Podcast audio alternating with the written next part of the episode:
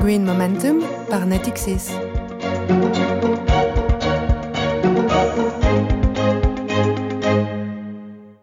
Bonjour à toutes, bonjour à tous, euh, je suis Jérôme Libeskind et vous écoutez Green Momentum, c'est le premier podcast dédié à la finance verte et au rôle qu'elle joue dans l'approche adoptée par les sociétés et les gouvernements pour une meilleure préservation de l'environnement à l'échelle de la planète. Green Momentum vous est proposé par Natixis et aujourd'hui on va parler euh, d'économie vertueuse, c'est-à-dire une économie qui tente de réduire les déchets qu'elle produit et son impact sur l'environnement. On va donc parler d'économie circulaire avec deux invités.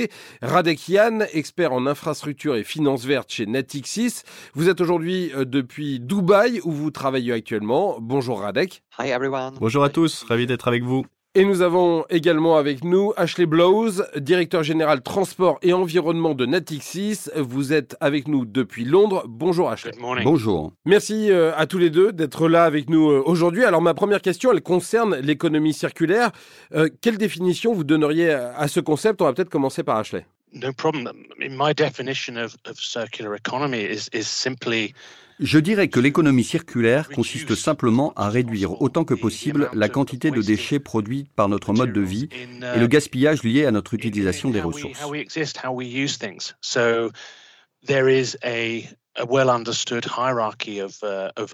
Il existe une hiérarchie bien établie de la façon de gérer les déchets au sein de l'Union européenne, au Royaume-Uni. D'abord, les réduire. Si on ne peut pas les réduire, les réutiliser. Si on ne peut pas les réutiliser, les recycler. Et si on ne peut pas les recycler, les valoriser par exemple via la combustion. En dernier recours, via l'enfouissement. L'idée est de réduire autant que possible les dernières strates de cette hiérarchie. C'est ça l'économie circulaire. Il s'agit tout simplement de diminuer les déchets produits dans notre vie quotidienne comme dans la production des biens de consommation. Si je récapitule donc, réduire, réutiliser, recycler, enfuir. Euh, maintenant, Radek, quelle serait votre définition à vous? Nous venons d'entendre une définition très complète à laquelle j'ai peu de choses à ajouter. Je dirais simplement qu'il s'agit de faire attention à boucler la boucle, c'est-à-dire s'efforcer de conserver les ressources dans le processus de production aussi longtemps que possible, tout en réduisant la consommation d'énergie. Alors, euh, l'économie circulaire, c'est un concept assez nouveau en économie. Est-ce que vous pourriez nous dire à quel stade de l'histoire euh, elle se trouve? Est-ce qu'elle est au Moyen Âge? Est-ce qu'elle est euh, à la Renaissance, Radek? Well, I think right now we are witnessing sort of rebirth or renaissance, if you will, in a sense that. Uh, Je pense qu'aujourd'hui nous assistons à une sorte de renaissance, dans le sens où la prise de conscience des consommateurs s'amplifie depuis un moment déjà.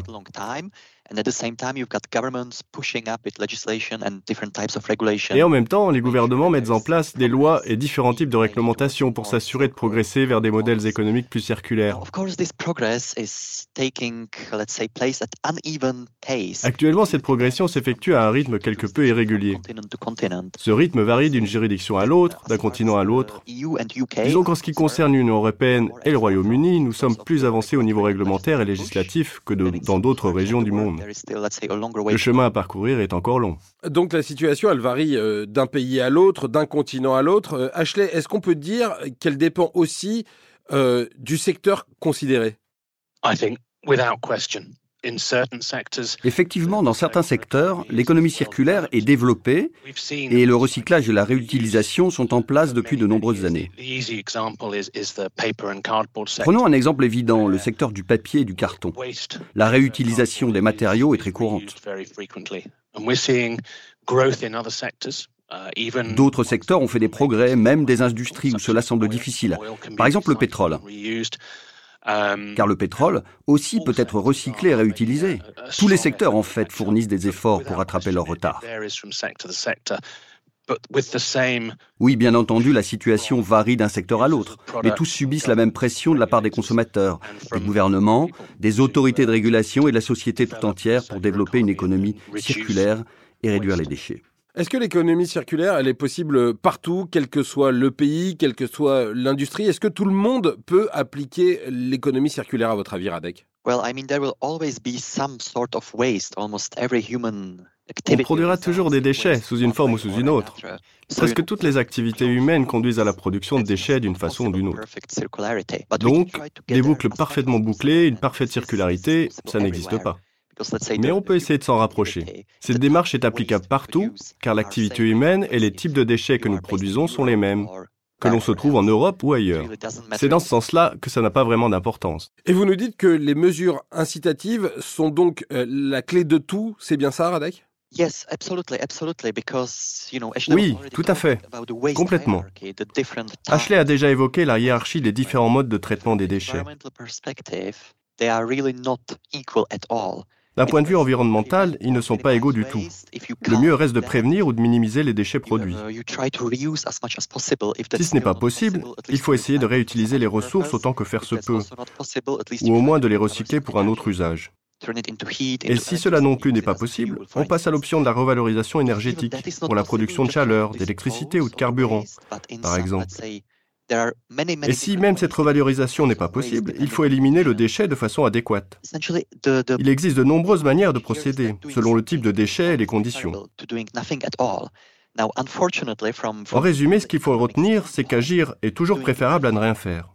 Aujourd'hui, malheureusement, d'un point de vue purement économique, ne rien faire ou faire le moins possible est souvent l'option la moins onéreuse. Et cette réalité est la même que l'on soit simple consommateur ou grande entreprise. C'est là que la réglementation, la législation et les mesures économiques incitatives entrent en jeu. Si j'ai bien compris, donc les autorités gouvernementales ont un grand rôle à jouer euh, dans l'économie circulaire. Ashley, euh, d'après vous, les consommateurs aussi peuvent-ils vraiment euh, peser dans la balance? Oh, Bien entendu, les consommateurs sont moteurs de changement dans de nombreuses industries. Si l'on considère l'industrie du plastique, et en particulier du plastique jetable. On peut mentionner l'influence de la série de reportages consacrés à la nature de David Attenborough et de l'impact qu'ils ont sur un large public, notamment sur les jeunes. Et nous observons une réduction vraiment importante du recours aux articles en plastique à usage unique. De plus, les gouvernements exigent maintenant des fabricants qu'ils intègrent davantage de produits recyclés dans la production de plastique. Donc oui, les consommateurs ont une influence, c'est certain. Et en même temps, des catégories comme les investisseurs, les retraités ont un impact significatif sur les institutions financières en exigeant qu'elles renforcent leurs actions. C'est justement une question que j'allais euh, vous poser. Quel est le rôle des investisseurs dans la promotion euh, de l'économie circulaire? Est-ce qu'il y a eu une prise de conscience chez les investisseurs autour de ce sujet? Absolument. Il existe une volonté forte de promouvoir la finance et les investissements durables et verts. Je pense que nous avons tous réalisé, notamment les actionnaires, mais aussi les autorités réglementaires et les gouvernements, que nous ne pouvions pas continuer ainsi à nuire à l'environnement, à produire toujours plus de déchets et à simplement les mettre à la poubelle. On observe donc une forte pression de certains gouvernements, de certains actionnaires, des commanditaires de fonds de placement privés, pour que les entreprises démontrent un réel engagement envers les principes ESG au sens large et plus précisément envers leur volet environnemental.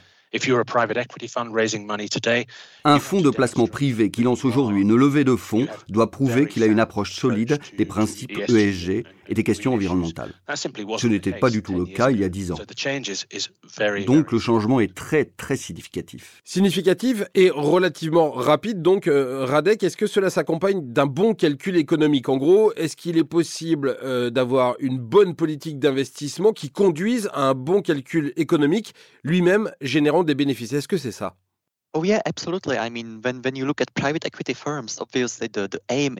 Oui, tout à fait. L'objectif des fonds de placement privés est bien entendu de rendre l'entreprise ciblée aussi efficace que possible, ce qui induit de diminuer autant que possible le gaspillage ou toute utilisation non optimale de l'énergie, de l'eau ou d'une autre ressource, car cela représente un coût, cela a un prix. Ces ressources sont payantes. Il y a donc un intérêt économique à s'assurer que ces ressources sont utilisées aussi efficacement que possible. Ici, les objectifs stratégiques et financiers et les intérêts environnementaux vont dans le même sens, celui de l'utilisation optimale des ressources. Euh, Radek, vous êtes euh, actuellement à Dubaï. Quelle est la situation là-bas? Quel est l'avis euh, du pays sur ces sujets? Récemment, ces dernières années, on a vu des progrès considérables en la matière. Les gens font de plus en plus attention aux différents types de gestion des déchets.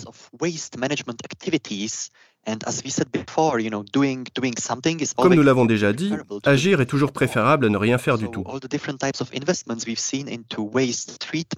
Donc toutes les actions engagées, quelles qu'elles soient, pour le traitement des déchets ici dans cette région, sont très très encourageantes.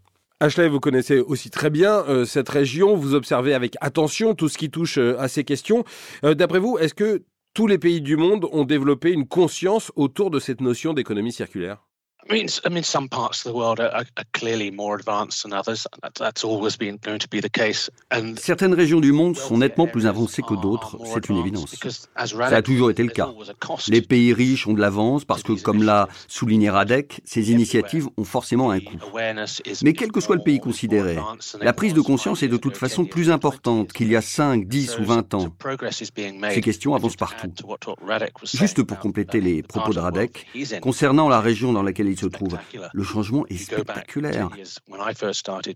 Il y a dix ans, lorsque j'ai commencé à conclure des accords financiers au Moyen-Orient, très peu de projets concernaient le secteur environnemental.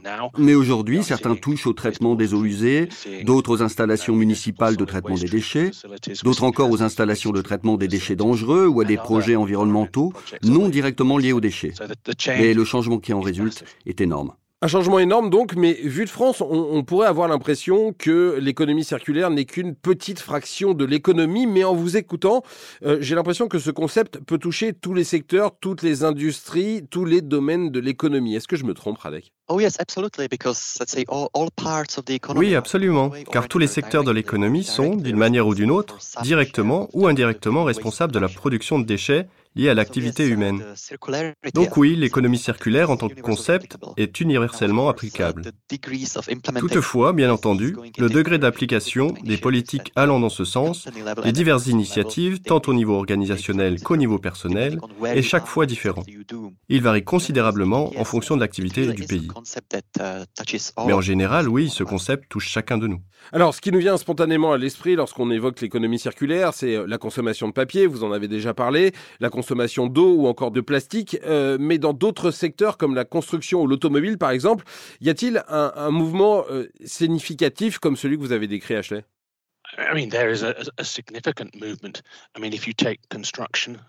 Oui, le mouvement est de grande ampleur. Prenons l'exemple de la construction. La réutilisation des déchets s'est considérablement développée dans ce secteur. Pour les matériaux de construction, pour la construction des nouvelles routes, on réutilise les matériaux issus de la démolition de façon massive. Dans les industries où il est plus complexe de mettre en place une économie circulaire, on observe aussi des progrès.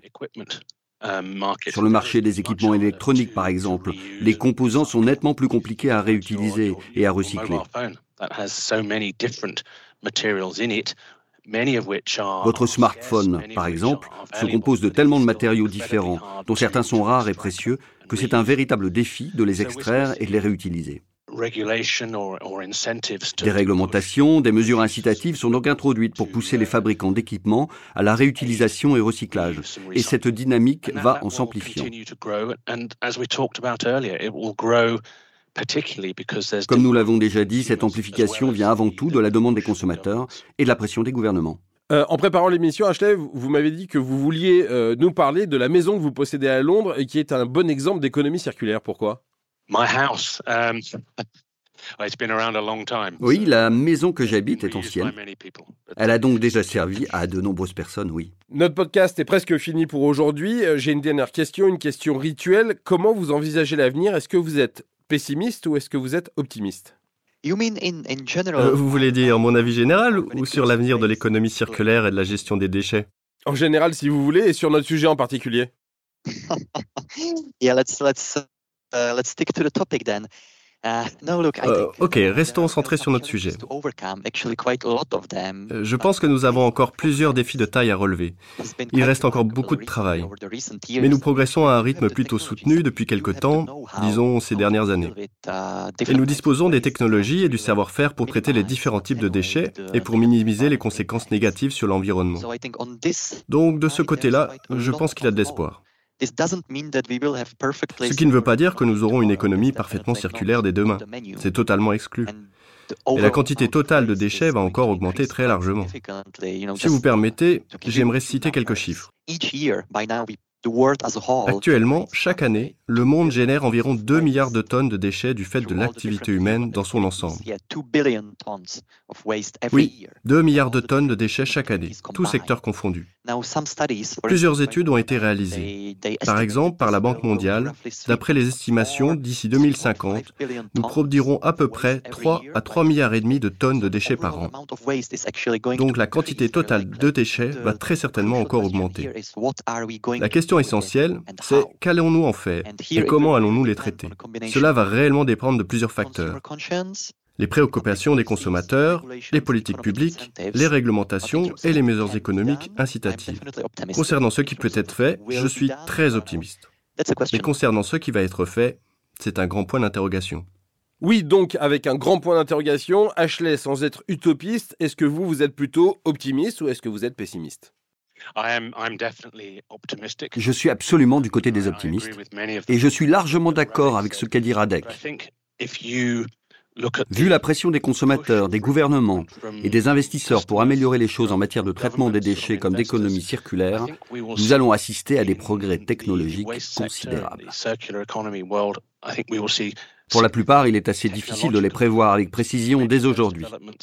Le progrès technologique et la demande croissante en économie circulaire vont également booster la recherche et le développement qui conduiront à de nouveaux produits ou diminueront les coûts.